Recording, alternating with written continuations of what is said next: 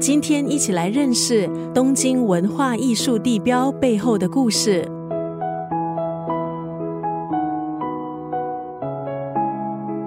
九六三作家语录，今天陪丽姨翻一翻这本书《东京散步》。很多朋友爱到日本去旅行，对东京也应该相当熟悉。新宿站东口的 Kinokuniya 书店、高野水果店、伊势丹百货、中村屋面包店，曾经是当地早稻田学生青春启蒙的圣地。东京的国立西洋美术馆。科比的设计被列入世界文化遗产，这也是日本艺术文化殿堂最集中的地方，是东京的中心。从这里出发去哪儿都方便。还有银座、吉祥寺、奥涩谷，熟悉的东京地铁路线。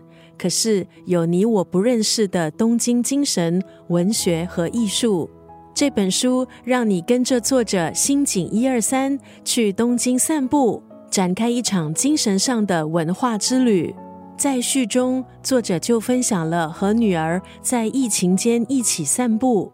当时在念美术大学的女儿学习扎实，边走边和妈妈分享很多东京地标的艺术故事，让作者不禁感慨：养大一个女儿就如同再走一趟人生旅途。